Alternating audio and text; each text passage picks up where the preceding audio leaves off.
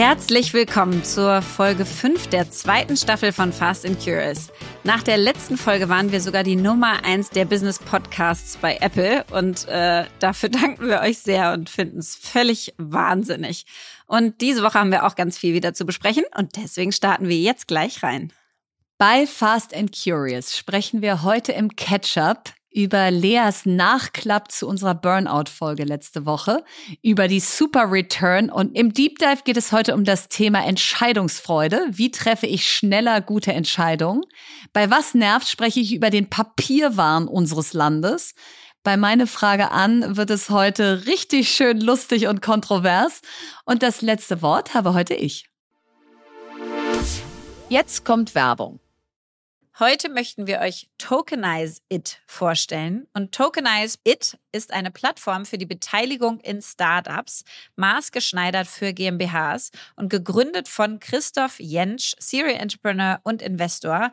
Was ich super finde, weil ich ja absolut daran glaube, dass wir es schaffen müssen, dass mehr Menschen an unternehmerischem Erfolg partizipieren können, also auch Eigentümer werden und nicht nur Konsumenten sind.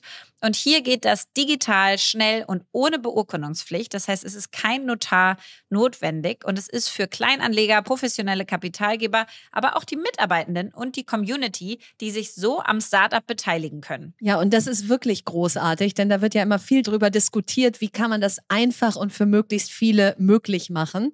Durch Tokenized kann man die Unternehmensbeteiligung rechtssicher aufsetzen und verwalten durch ein bereitgestelltes Vertragswerk. Und damit ist eben die Erfolgsbeteiligung am Startup durch wirtschaftliche Gleichstellung mit Gesellschaftern möglich. Und ihr könnt euch jetzt auf dieser Plattform kostenlos anmelden. Unternehmen zahlen erst bei Transaktionen und zu den bisherigen Investoren gehören zum Beispiel der HTGF, der W3 Fund und Seed and Speed. Also schaut vorbei auf www.tokenize.it, www.tokenize.it www.it und vereinbart ein unverbindliches Beratungsgespräch. Werbung Ende. Catch-up.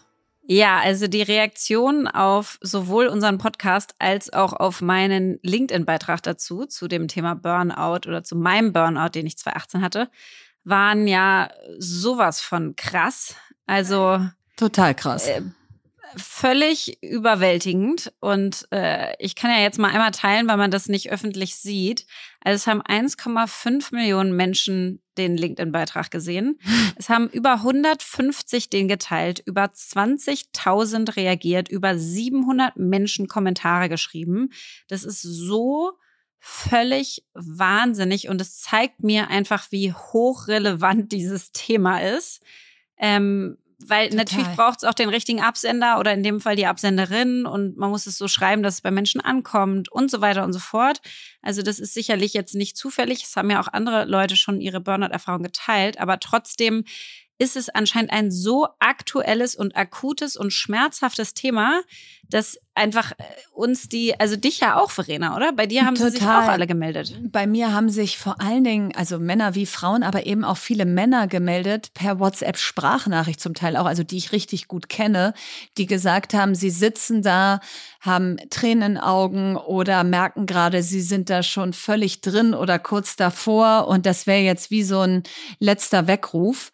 Und ich habe auch drüber nachgedacht, was ist es? Warum hat das so die Menschen berührt? Und ich glaube, es liegt auch daran, Lea, das können wir auch selbstkritisch sagen, dass wir offensichtlich besonders ausstrahlen, alles im Griff zu haben, alles hinzukriegen, zu jeder hm. Zeit zu funktionieren und so. Und es deswegen besonders äh, vielleicht bei manchen dazu geführt hat, dass sie gesagt haben, okay, dann kann ich es ja auch sagen. Total. Und äh, genau das, was du gerade geschildert hast, hat mich auch erreicht. Also einfach ganz viele so wahnsinnig persönliche und private Nachrichten, also auf WhatsApp, Sprachnachricht, ähm, Instagram, aber auch LinkedIn. Mhm. Also mir haben wirklich Leute so ein bisschen ihre Lebensgeschichte bei LinkedIn erzählt und ich fand es gar nicht so leicht, damit umzugehen, weil ich ja keine Therapeutin bin. Ich kann ja jetzt nicht, nicht helfen. Mhm. Ich habe ja nur meine Erfahrung geteilt. Aber ich dachte, ich teile hier trotzdem mal zwei. Also ein Mann aus dem Vertrieb zum Beispiel hat mir bei LinkedIn geschrieben, Ich sitze hier in XXX bei meinem Lieblingsgriechen und gucke, um die Zeit zu überbrücken, bis mein Essen kommt, in mein LinkedIn-Profil. Stolper über deinen Beitrag und deine Burnout-Erfahrung. Tolles Wetter, fantastisches Essen, anstrengender Tag von 8 bis 18 Uhr, wie gehabt. Und nun sitze ich hier und weine. Keine Ahnung warum. Und die Leute schauen, aber egal. Wie kann das sein? Dein Beitrag hat mir die Augen geöffnet und dafür möchte ich dir so unendlich danken. Und da gibt's natürlich noch viel mehr Text zu.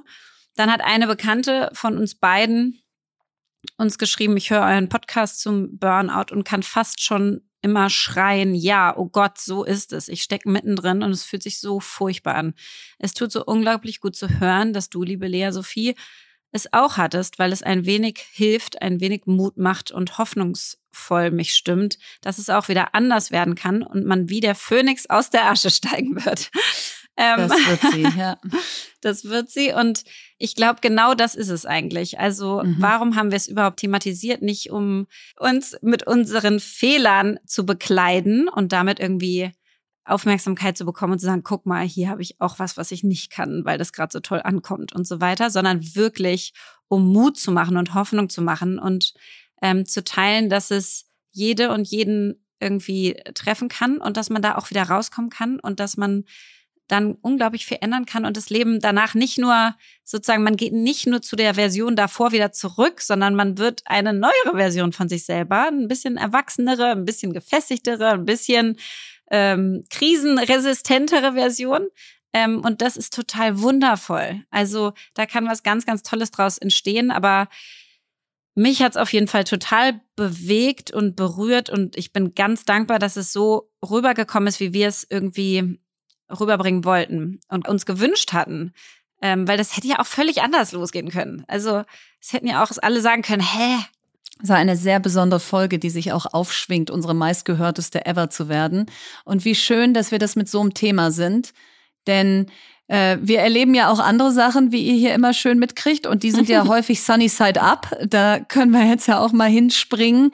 Äh, die, die eben ja, auch ein Teil unseres Lebens sind, auf den wir auch total stolz sind, das aber nicht heißt, dass die uns immer nur zufliegen oder äh, nicht auch mal eine Schattenseite haben. Aber letzte Woche war ja hier Remy Demi in Berlin ja. mit der Super Return. Der Name ja. ist allein so geil. Wie kann man eine Konferenz Super Return Wahnsinn. nennen? Ja? Also das also, schaffen auch wirklich nur die GPs und LPs. ja, genau, die, die, die Partner von Venture Capital Firmen. Renditen. Genau, wir sind die Super Renditen-Konferenz. ähm, so, und die war auf jeden Fall in der Stadt. Da treffen sich alle Venture Capitalists und Private Equity Leute. Ja. Und ja, sowohl machen die wirklich äh, Fundraising, also die Fonds haben ja selber Geldgeber. Genau, die LPs. Limited Partners treffen sie dann in den Hotels hier.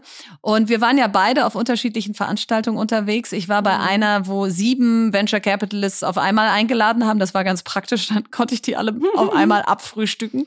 Aber ähm, was ich spannend fand, war, es war keine Katerstimmung. Also es war nicht, Börsen sind am Boden, äh, Bewertungen sind am Boden, Startups haben schwerer, Geld zu kriegen, die ganze Branche wackelt sondern es war eher eine Stimmung aus, puh, die Bewertungen der letzten Jahre waren aber auch sehr hoch, Gewinne waren eh out und irgendwie gefühlt wurde alles finanziert und jetzt äh, folgt mal wieder so eine etwas gesündere Phase. Also Weiß so habe ich es zumindest gehört. Ja, also ich hatte so ein bisschen die zwei Lager. Also zum einen muss man ja zu der Super Return noch sagen, das ist die weltweit größte Private Equity Konferenz. Also es ist wirklich riesig. Da sind über 3000 Leute aus dem PE, über 1000 LPs. Also es ist wirklich so, das ist das ist the mother of all Investment Conferences. Die und die war hier in Berlin. Ja, also es genau. ist wirklich verrückt.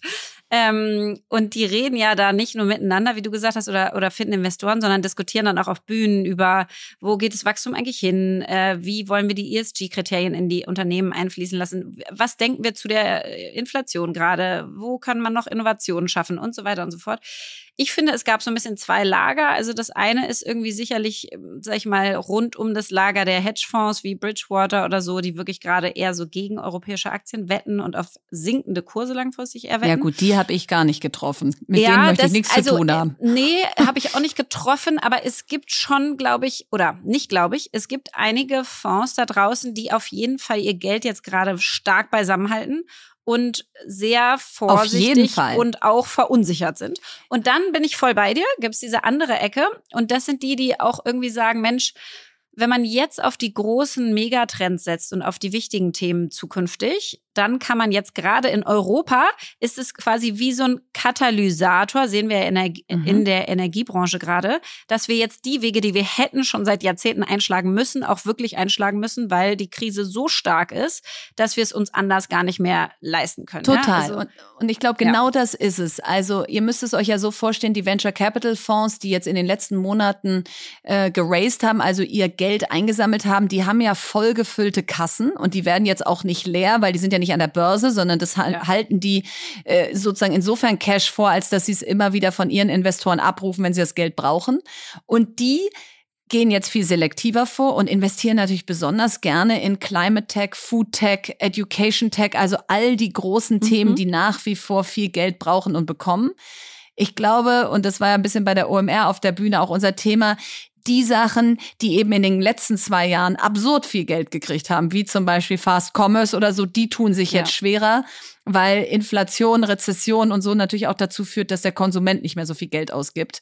Und äh, ja, also deswegen schwierigeres Fahrtwasser, aber nicht totale Katerstimmung. Deep Dive. Ja, heute sprechen wir ja darüber, wie wir bessere Entscheidungen treffen können. Und ähm, es ist ja ganz spannend, weil wir eigentlich eine Überleitung haben auch zur letzten Folge, weil wir mit Melanie darüber gesprochen haben, dass ein Symptom des Burnouts, was man merkt, ist, dass es einem schwerfällt, Entscheidungen zu treffen. Also man steckt mhm. in ganz vielen Knoten, müsste eigentlich Entscheidungen treffen, kann sie aber irgendwie nicht mehr treffen, weil man einfach überfordert damit ist. Und heute wollen wir das quasi von der anderen Seite einmal aufzäumen, das Pferd und äh, darüber sprechen, wie wir eigentlich Entscheidungen treffen und wie man bessere treffen kann und wie wir gelernt haben, Entscheidungen wirkungsvoll zu treffen und so weiter und so fort. Und Verena, du startest vielleicht. Also, wie würdest du denn beschreiben, wie du Entscheidungen triffst? Also, ich treffe Entscheidungen, wenn ich es mal kurz sagen sollte, sehr schnell und impulsiv. Mhm. Also diese berühmte Nacht drüber schlafen, die äh, habe ich schon ganz oft mir vorgenommen, weg. aber die kriege ich irgendwie immer nicht hin. Ich will es immer schon vorher entscheiden. Und dann finde ich so wahnsinnig langweilig, dass ich da jetzt noch eine Nacht drüber schlafen muss, wenn ich es doch eigentlich eh schon weiß. Voll. Also da gibt es sicherlich auch viel pro Contra, können wir ja gleich mal drüber reden, was das für Vor- und Nachteile hat, das so zu machen. Ich glaube aber auch, ah. weil du immer so excited bist zu den. Ich bin also so excited. Ja immer, genau, du bist ja. immer so excited, wenn es neue Sachen gibt. Und ja. dann willst du dich darauf auch freuen dürfen. Und wenn ja, das dann ich, erst am nächsten Tag machen darfst, dann ist das liebe, irgendwie verschoben. Total. Und ich liebe einfach diesen Zucht zum Tor. Also ich Voll. war auch Stürmerin Voll. auf dem Fußballplatz. Ich wollte das Tor schießen. Ich wollte beim Sprint über die Ziellinie laufen. Also ich. ich. dieses allem Anfang wohnt ein Zauber inne. Nee, jeder Ziellinie wohnt ein Zauber inne, ja? Also ich bin einfach dann die, die sagt so, komm, wir entscheiden das jetzt und dann bewegen wir uns schneller Richtung Ergebnis. So, und das ist eigentlich ganz interessant, weil du hast ja mal irgendwann gesagt, ich sei so eine Perfektionistin. Da habe ich so drüber nachgedacht in Vorbereitung auf diese Folge und ich glaube, das, das stimmt insofern nicht, als dass ich nicht hundertprozentige Sicherheit, Klarheit, Faktenlage brauche, um Entscheidungen zu treffen, sondern Total. ich kann Entscheidungen sehr gut in Unsicherheit und äh, in, in unsicherem Fahrwasser treffen. Aber und das meintest du vielleicht, interpretiere ich jetzt mal. Ich habe dann einen wahnsinnig hohen Qualitätsanspruch. Also wenn ich sage, ich entscheide das jetzt, wir machen das so und so, dann ist es mir sehr wichtig, dass wir das dann sehr gut machen.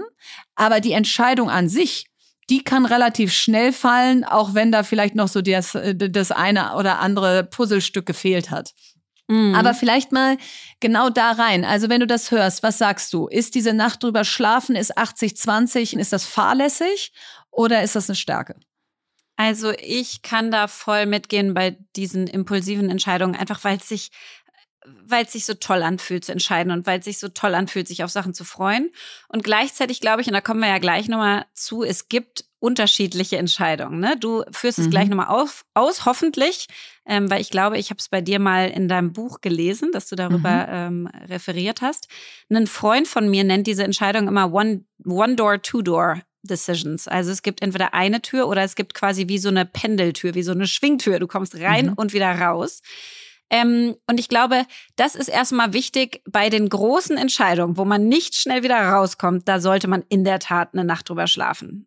Bei mhm. den kleinen Entscheidungen, die man wieder umkehren kann, da ist es doch toll, sich auch wirksam. Also apropos, letzte Folge wieder. Da fühlst du dich wirksam, wenn du Entscheidungen triffst und vorankommst und weitergehst. Und ich finde, ähm, das machst du unglaublich stark.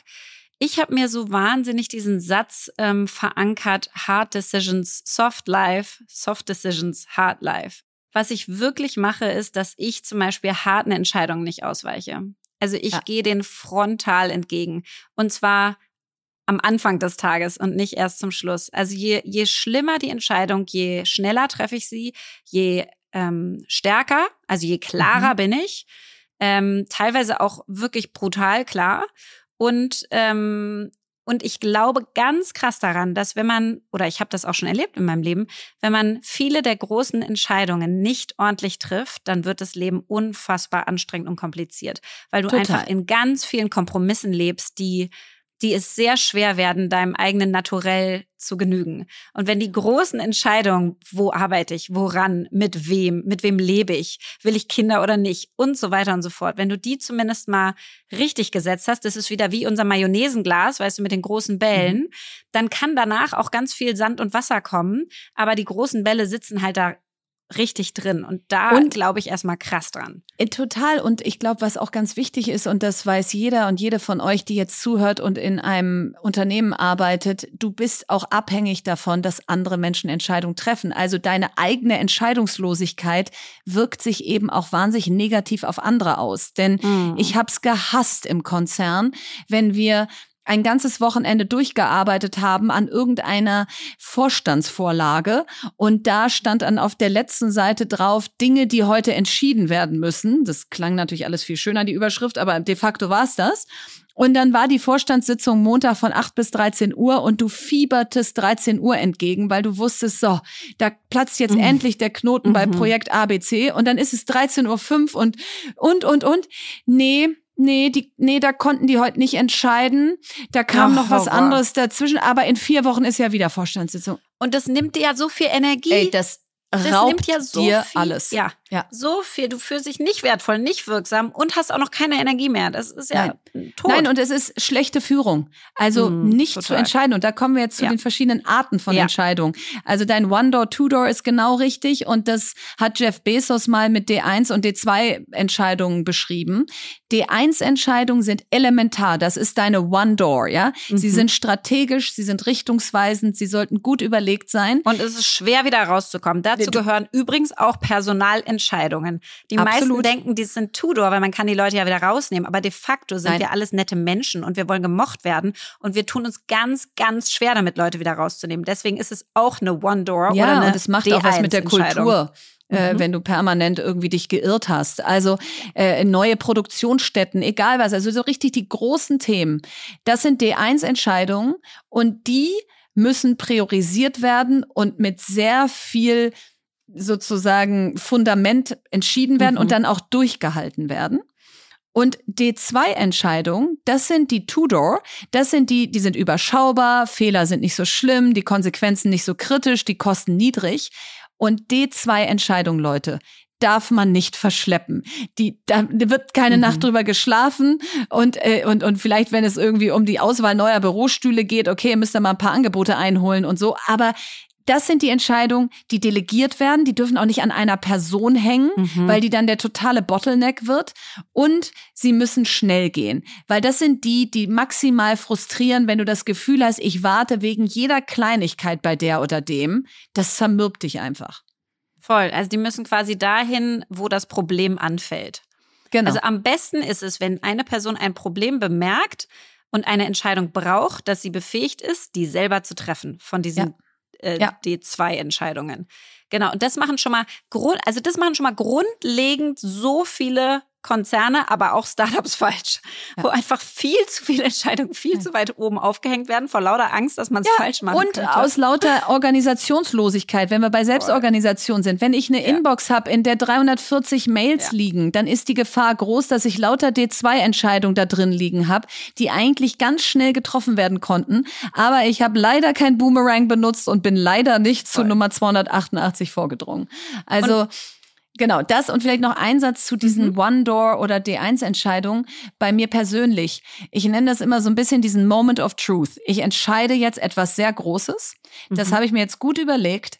Und dann geht für mich damit einher, wenn ich es entschieden habe, dann ist es so. Dann Mhm. bereue ich es nicht, wenn es irgendwie dann doch sich als falsch herausstellt. Ich, ich hadere nicht mehr. Ich gehe nicht wieder zurück und sage, ah, was wäre wenn und so. Nein, eine D1-Entscheidung, eine wichtige Entscheidung, die ich getroffen habe, mit der gehe ich dann.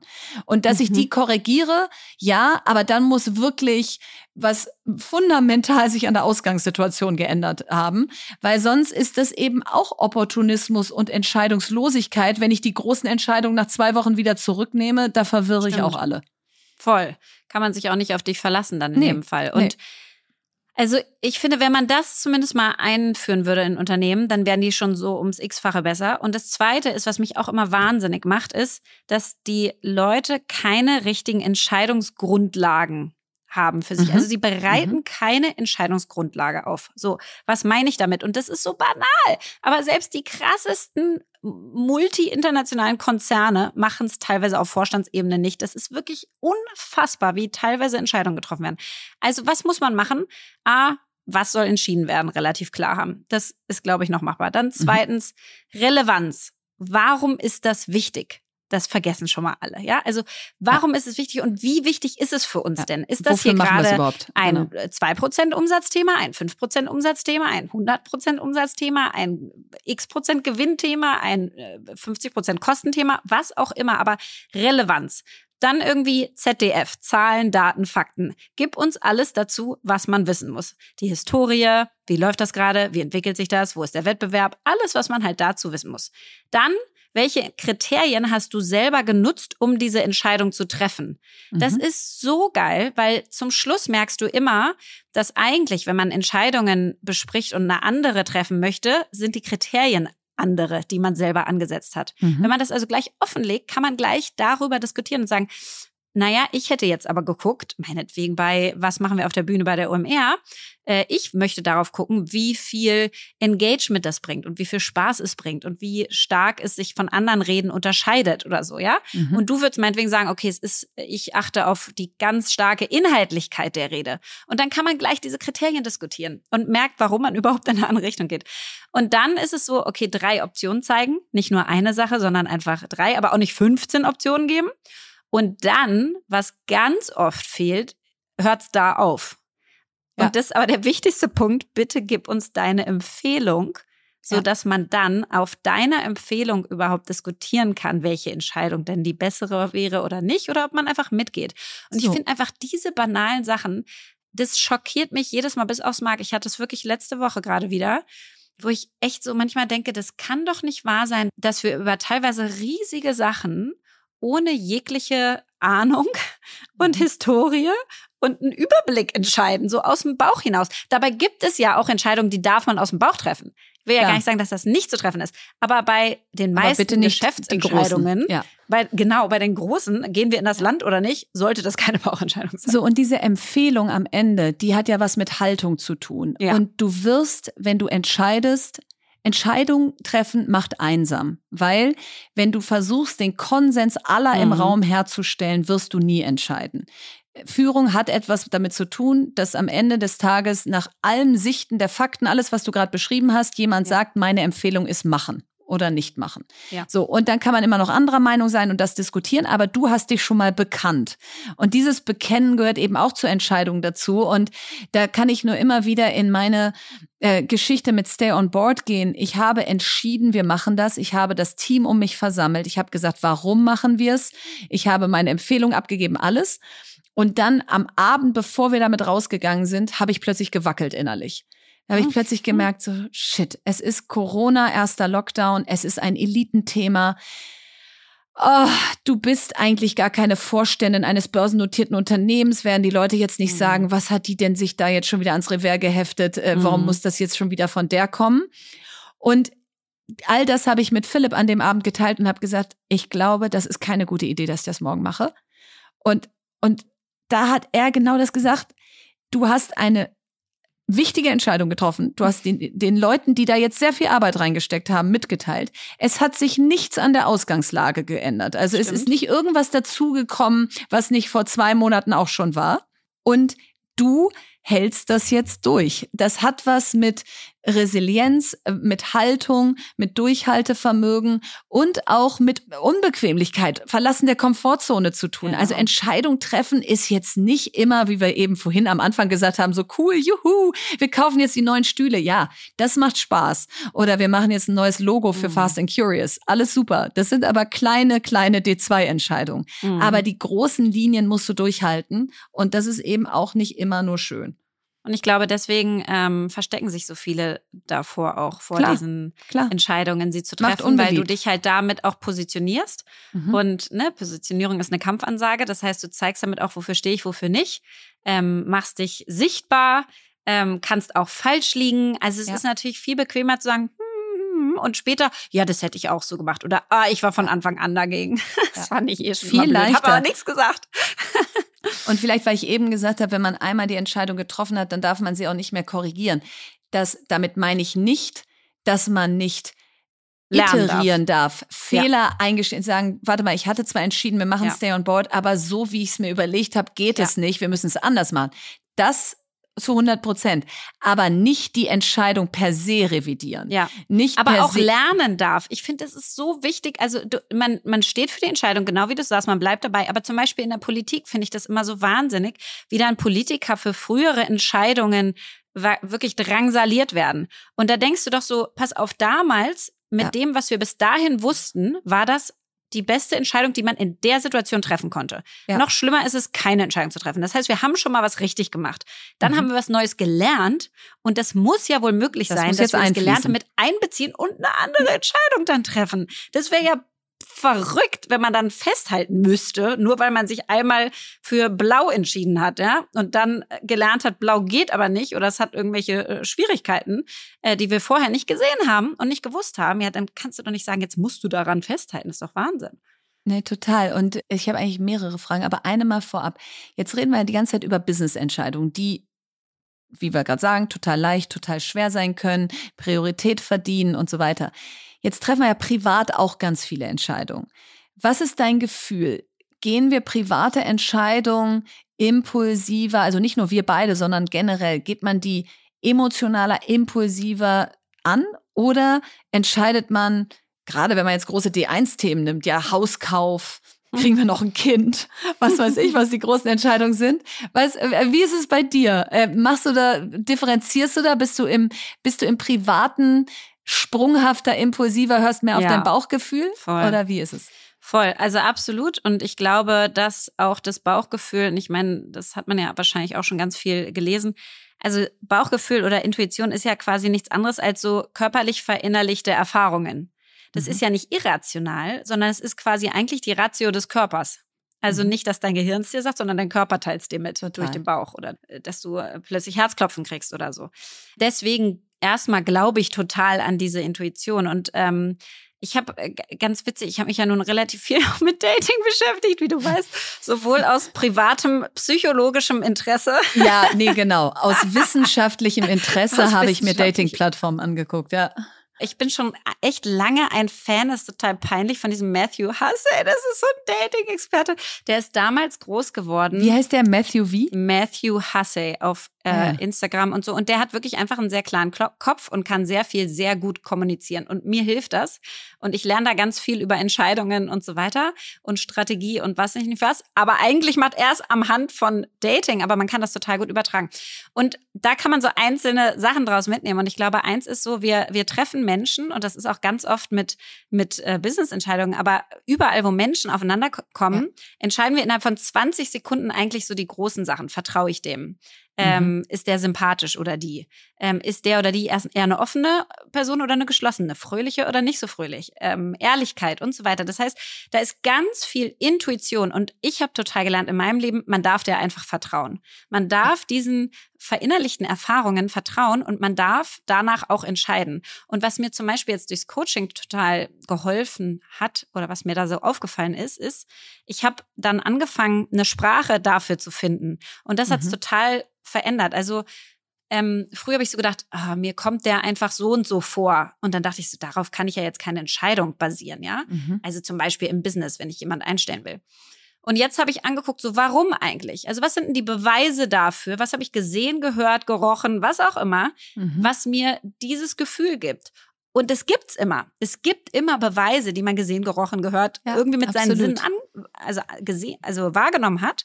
Und dafür ein Wort zu finden und das dann sozusagen klar zu machen und zu sagen, na ja, mir kommt er nicht so vertrauenswürdig vor, weil er zu spät zum Vorstellungsgespräch gekommen ist, weil er nicht so schnell auf E-Mails antwortet und so weiter. Diese ganzen Kleinigkeiten, mhm. da ist eine totale Wahrheit drin. Und die dürfen wir auch einfach nehmen und benennen und darauf Entscheidungen treffen. Mhm. Das ist Total. halt wir haben ja. da auch, Philipp und ich haben da auch ein Wort für. Wir nennen das Blink. Das äh, gibt, es gibt ein Buch von ähm, Malcolm Gladwell, der ja viele geniale ja. Bücher geschrieben hat. Der hat geschrieben Blink, die Macht des Moments. So mhm. und das ist im Prinzip genau diese Intuition, dieser Instinkt, den du beschreibst. Und es ist ja lustig.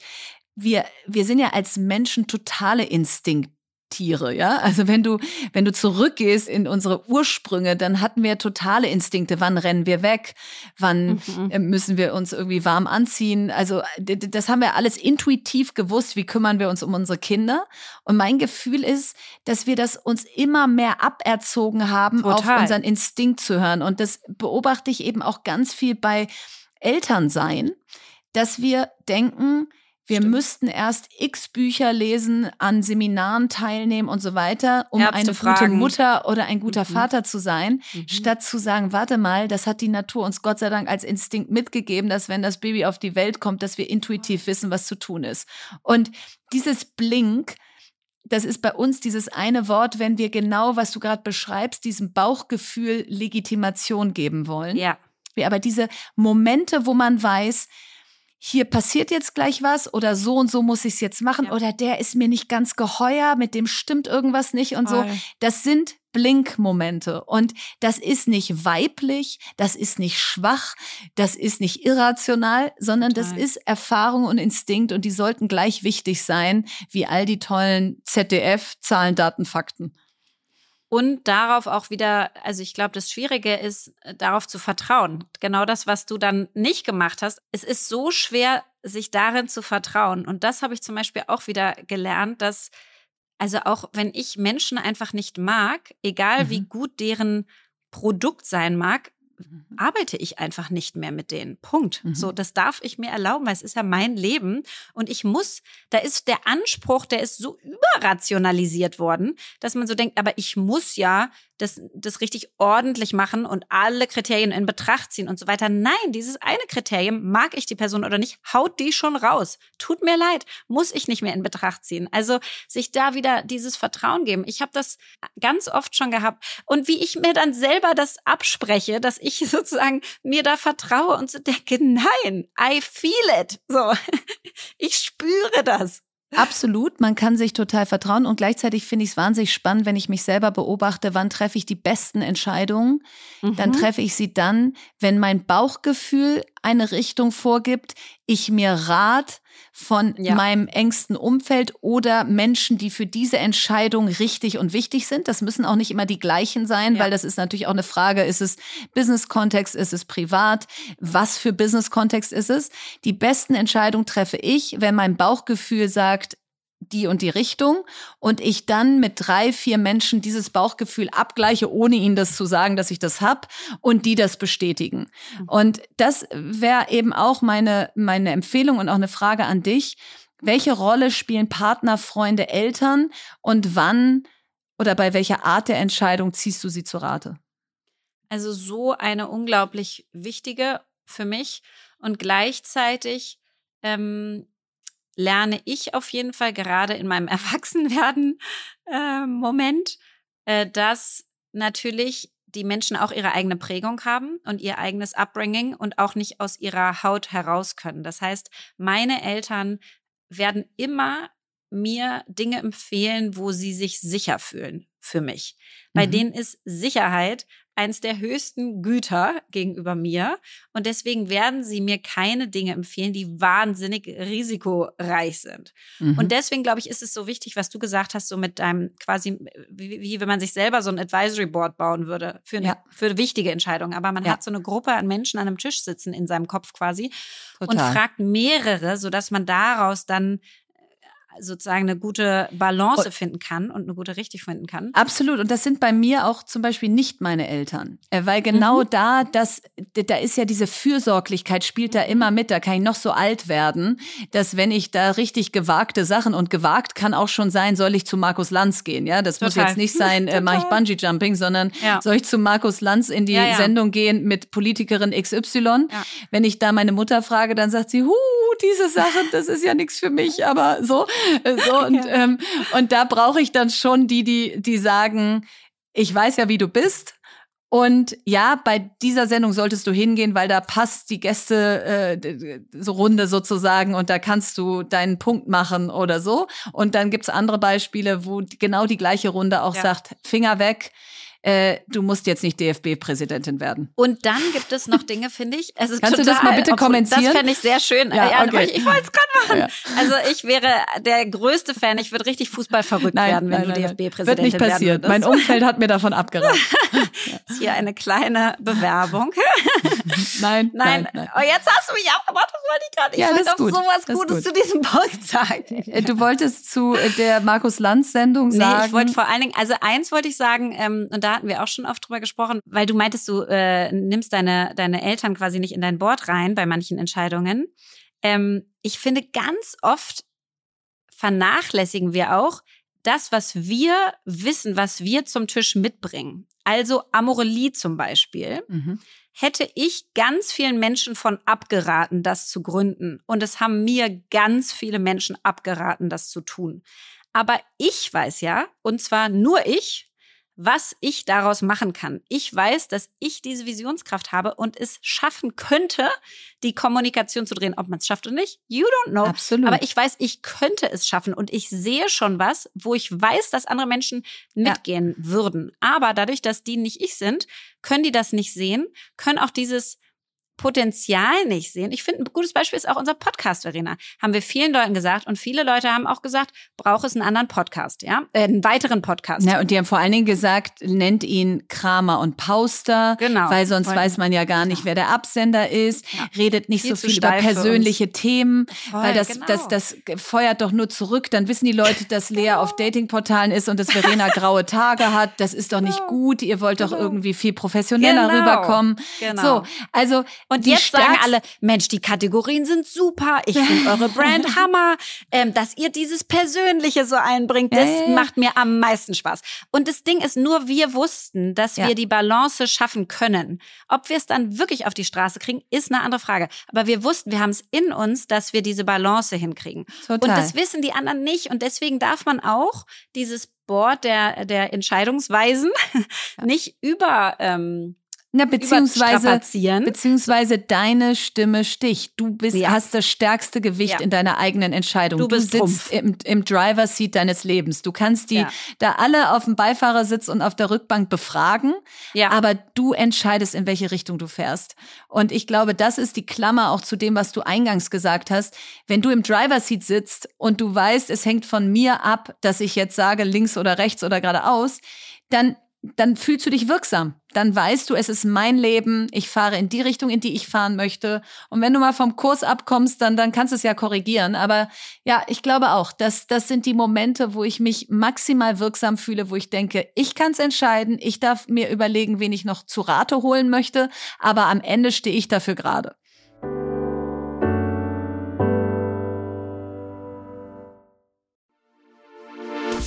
Jetzt kommt Werbung. Ja, heute mal der etwas anderen Art. Wir haben nämlich heute ein kleines Mini-Interview mit Nadine Kruck, Managerin bei BCG Platinien im Frankfurter Office vor. Und BCG Platinien ist die IT-Strategieberatung der Boston Consulting Group, die mit über 900 ExpertInnen weltweit an der digitalen Transformation ganzer Industrien arbeiten. Und ich war selber bei BCG, deswegen bin ich ganz stolz, dass BCG Platinien bei uns Werbepartner ist. Und das Schöne dort zu arbeiten ist, dass ihr bei wirklich vielen C-Level-Projekten mit globalem Impact mitarbeiten könnt. Und heute möchte ich mit Nadine zum Thema Authentic Self sprechen. Und das ist mir besonders wichtig, weil ich in meiner ganzen Berufskarriere bisher gemerkt habe, dass wenn man als Authentic Self oder auch Whole Self kommen darf in den Job, also wenn man sich ganzheitlich mitbringen darf, dass dann eine höhere psychologische Sicherheit da ist und die Ergebnisse so viel besser werden. Und deswegen finde ich das ein perfektes Thema, Nadine, um dich hier mal zu befragen dazu. Meiner Erfahrung nach passt beides super gut zusammen. Je authentischer ich bin, desto zufriedener bin ich auch und motivierter. Und je motivierter ich bin, desto lieber arbeite ich auch einfach an den Themen. Das heißt, ich glaube, Erfolg und Menschen, die das ausstrahlen, Motivation und Zufriedenheit, das geht Hand in Hand. Total. Und ich finde, das gilt auch nicht nur für einen selbst, sondern auch fürs Team. Das heißt, was würdest du denn sagen, welche Rolle spielt Authentizität so in der Teamdynamik und äh, bei der Zusammenarbeit, vielleicht gerade auch bei IT-Projekten? Dadurch, dass wir immer nach neuen Lösungen für Herausforderungen suchen, ist es eben auch wichtig, sich selber einzubringen und seine Ideen zu teilen. Und ich glaube, authentisch zu sein hilft dabei, ähm, auch mal rohere Ideen zu teilen und im Team miteinander zu spielen. Außerdem ist es natürlich so, wenn ich mich lange Zeit in einem Team, was intensiv zusammenarbeitet, verstellen muss, das kostet unglaublich viel Energie. Diese Energie kann ich natürlich besser in coole Lösungen verwenden. Und deswegen finde ich, ist es ein wichtiger Punkt, im Team authentisch zu sein. Hat sich denn mit, sag ich mal, deiner zunehmenden Seniorität dein Verständnis von Authentizität am Arbeitsplatz verändert? Definitiv. Am Anfang als Berufseinsteigerin dachte ich, authentisch sein bedeutet immer alles von sich preiszugeben. Heute sehe ich das eher in einem anderen Kontext. Das heißt, das kann sich auch verändern. Und ich bin auch viel selbstbewusster geworden, authentischer zu sein ähm, und das einfach auszuprobieren und dann zu schauen, wie die Reaktionen sind. Ja, was braucht es für ein Umfeld, sodass man wirklich sich selber mit zur Arbeit bringen kann, so wie man ist? Es braucht auf jeden Fall Toleranz und Offenheit für andere Perspektiven. Und ich finde, da kann man immer auch gut bei sich selber anfangen.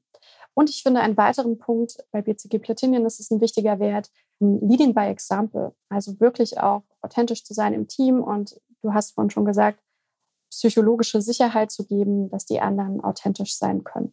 Cool. Ich finde es richtig schön. Vielen Dank, dass du deine Zeit mit mir hier geteilt hast. Und wenn ihr jetzt zugehört habt und denkt, Mensch, ich möchte auch ein Teil eines Teams werden, wo ich mit meinem ganzen Selbst irgendwie zur Arbeit kommen kann und bald mit Nadine schon gemeinsam die digitale Transformation ganzer Industrien vorantreiben könnt, dann bewerbt euch und zwar unter karriere.bcgplatinion.com. Den Link findet ihr wie immer auch in unserem Linktree. Werbung Ende. Was nervt? Mich nervt, dass wir in Deutschland einfach so wenig Lust auf Zukunft haben. Also, es gibt eine EU-Richtlinie von 2019, denn wir tendieren ja auch dazu, EU-Richtlinien immer erst umzusetzen, wenn es kurz vor zwölf ist. Also diese EU-Richtlinie, die nennt sich irgendwas Tolles mit äh, äh, Arbeitsbedingungen, die muss bis Ende Juli diesen Jahres umgesetzt werden. Und in der ist zum Beispiel auch vorgesehen, dass man Arbeitsverträge jetzt in elektronischer Form haben dürfte. Mhm. Und was machen wir? Was macht unsere Bundesregierung? Sie schlägt eine Ausarbeitung dieser Richtlinie vor, wo wir ausschließlich die elektronische Schriftform bei Arbeitsverträgen verbieten.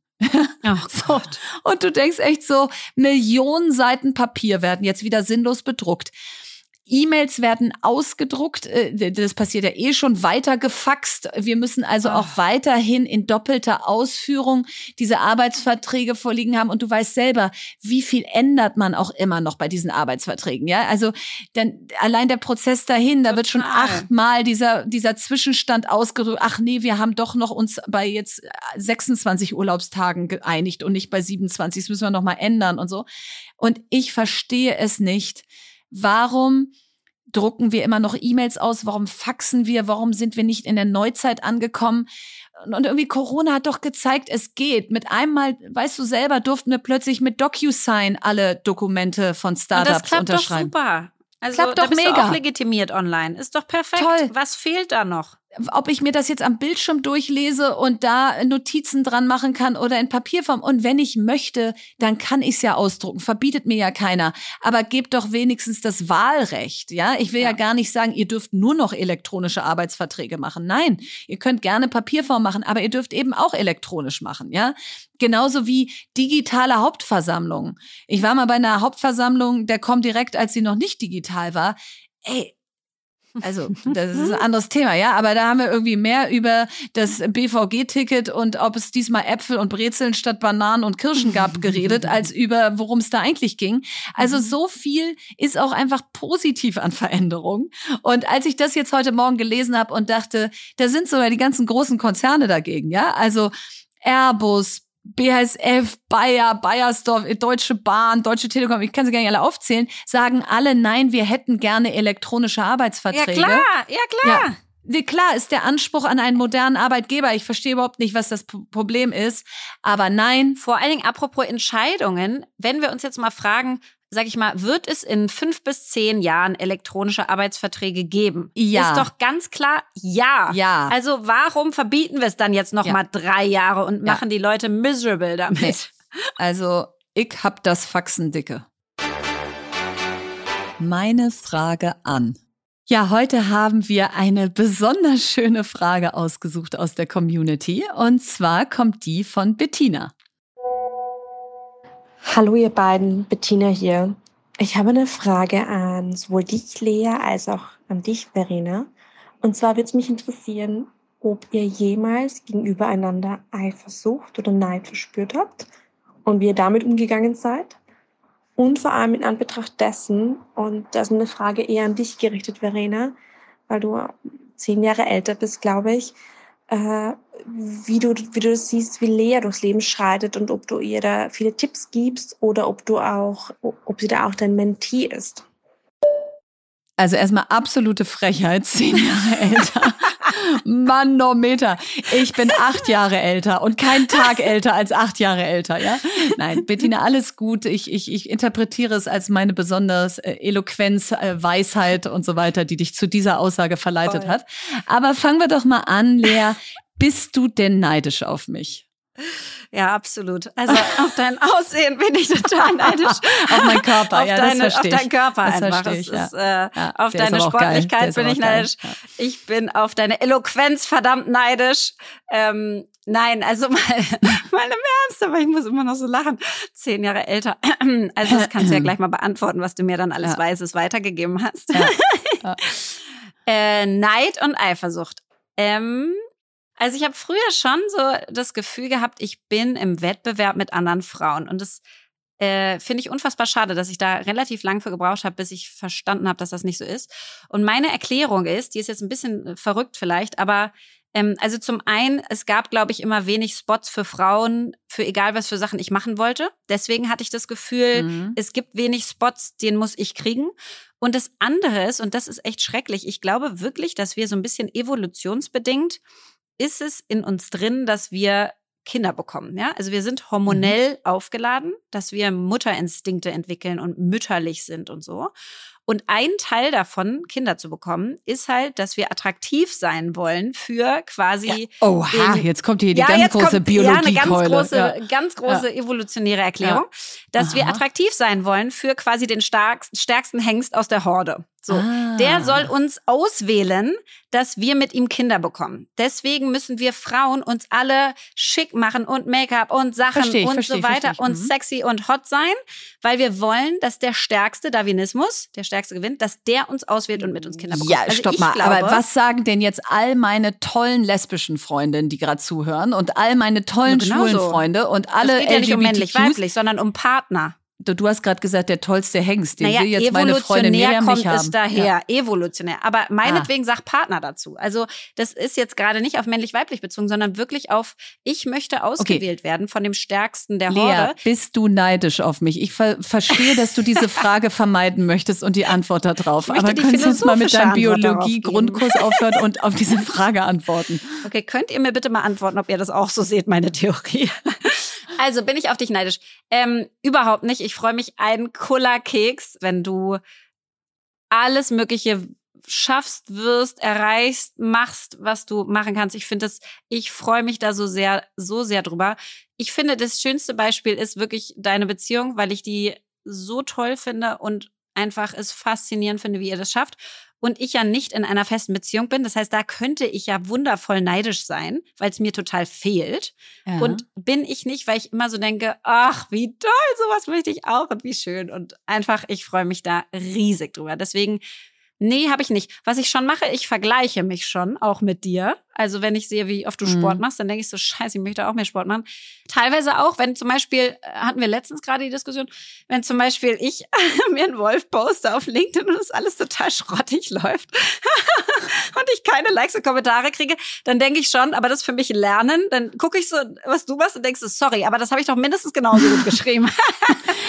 Wieso kriege ich jetzt die Resonanz nicht?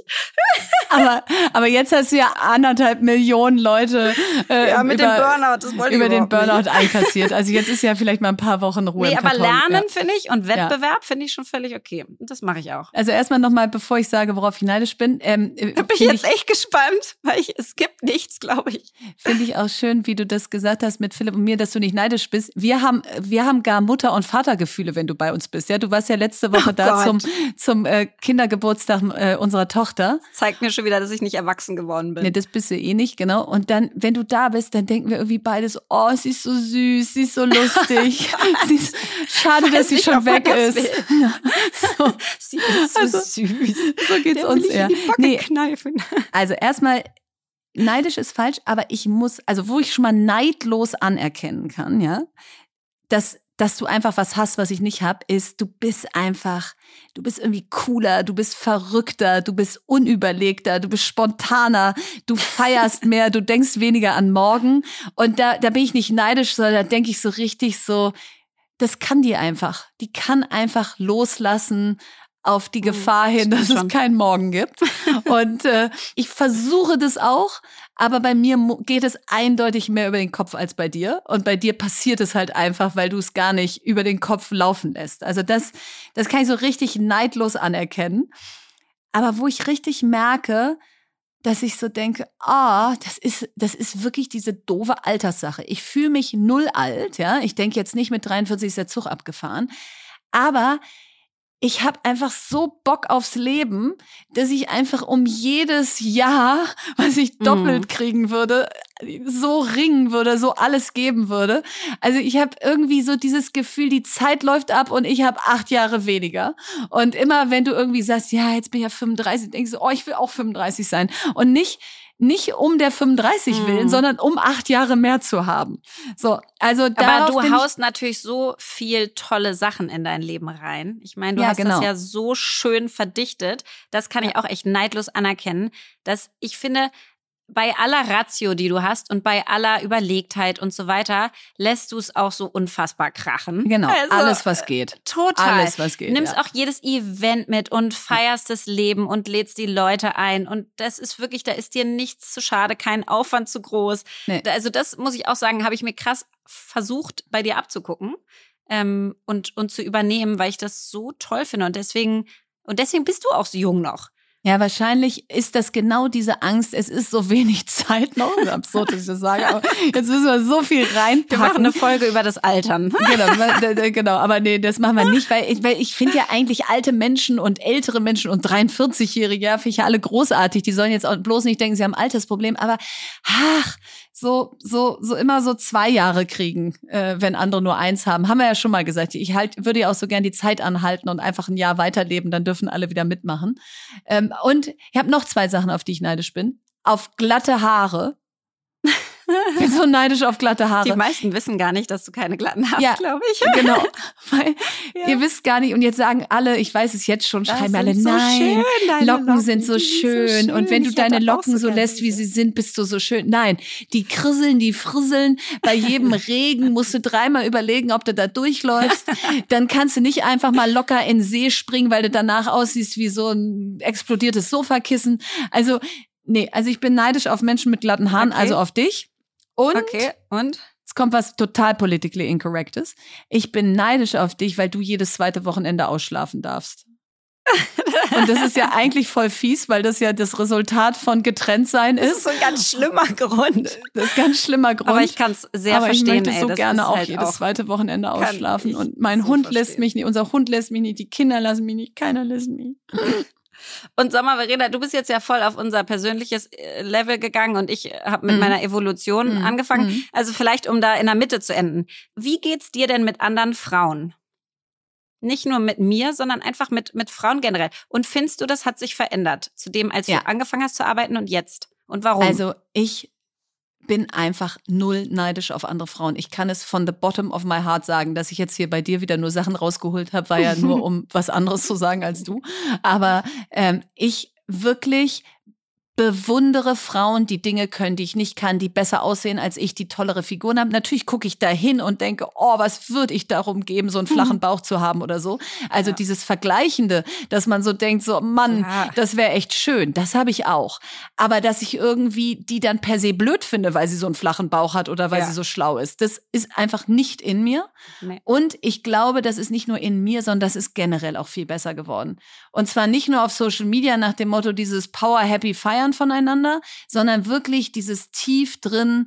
Du hast ja auch deine Firma so genannt, Ten Ja. More In. Wenn ich schon im Raum sitze, hole ich noch zehn tolle dazu und denke Ja. nicht eine Minute drüber nach, ob ich dann weniger wertvoll bin, sondern dann bin ich richtig cool, weil ich zehn coole Frauen in meinem Tross Entourage oder äh, in meinem Squad. Fahrtwasser hab. Genau. Ja, das war sie schon wieder, die fünfte Folge der zweiten Staffel. Und wir würden uns unfassbar freuen, wenn ihr uns gerne folgt und wenn ihr uns gerne zuhört, dass ihr das auch der Welt mitteilt. Und zwar auf Spotify oder auf Apple. Wenn ihr uns da folgt und bewertet, dann wäre das großartig. Wir sind, glaube ich, jetzt bei 17.000 Spotify-Follower, was schon mehr ist, als wir jemals erreichen wollten. Wir hatten immer mit 10.000 geplant und die haben wir schon lange geknackt, was uns ganz, ganz froh macht und wir äh, sind da ganz dankbar für. Ähm, und möchten jetzt natürlich die nächsten äh, 20.000 knacken, weil ist halt so, weil äh, möchten auch Ja. im Wettbewerb hier zeigen, Wer alle seine Ziele erreicht, hat sie zu niedrig gewählt. Genau so ist es. Und jetzt hat Verena das letzte Wort. Theodore Roosevelt. In any moment of decision, the best thing you can do is the right thing. The next best thing is the wrong thing. And the worst thing you can do is nothing.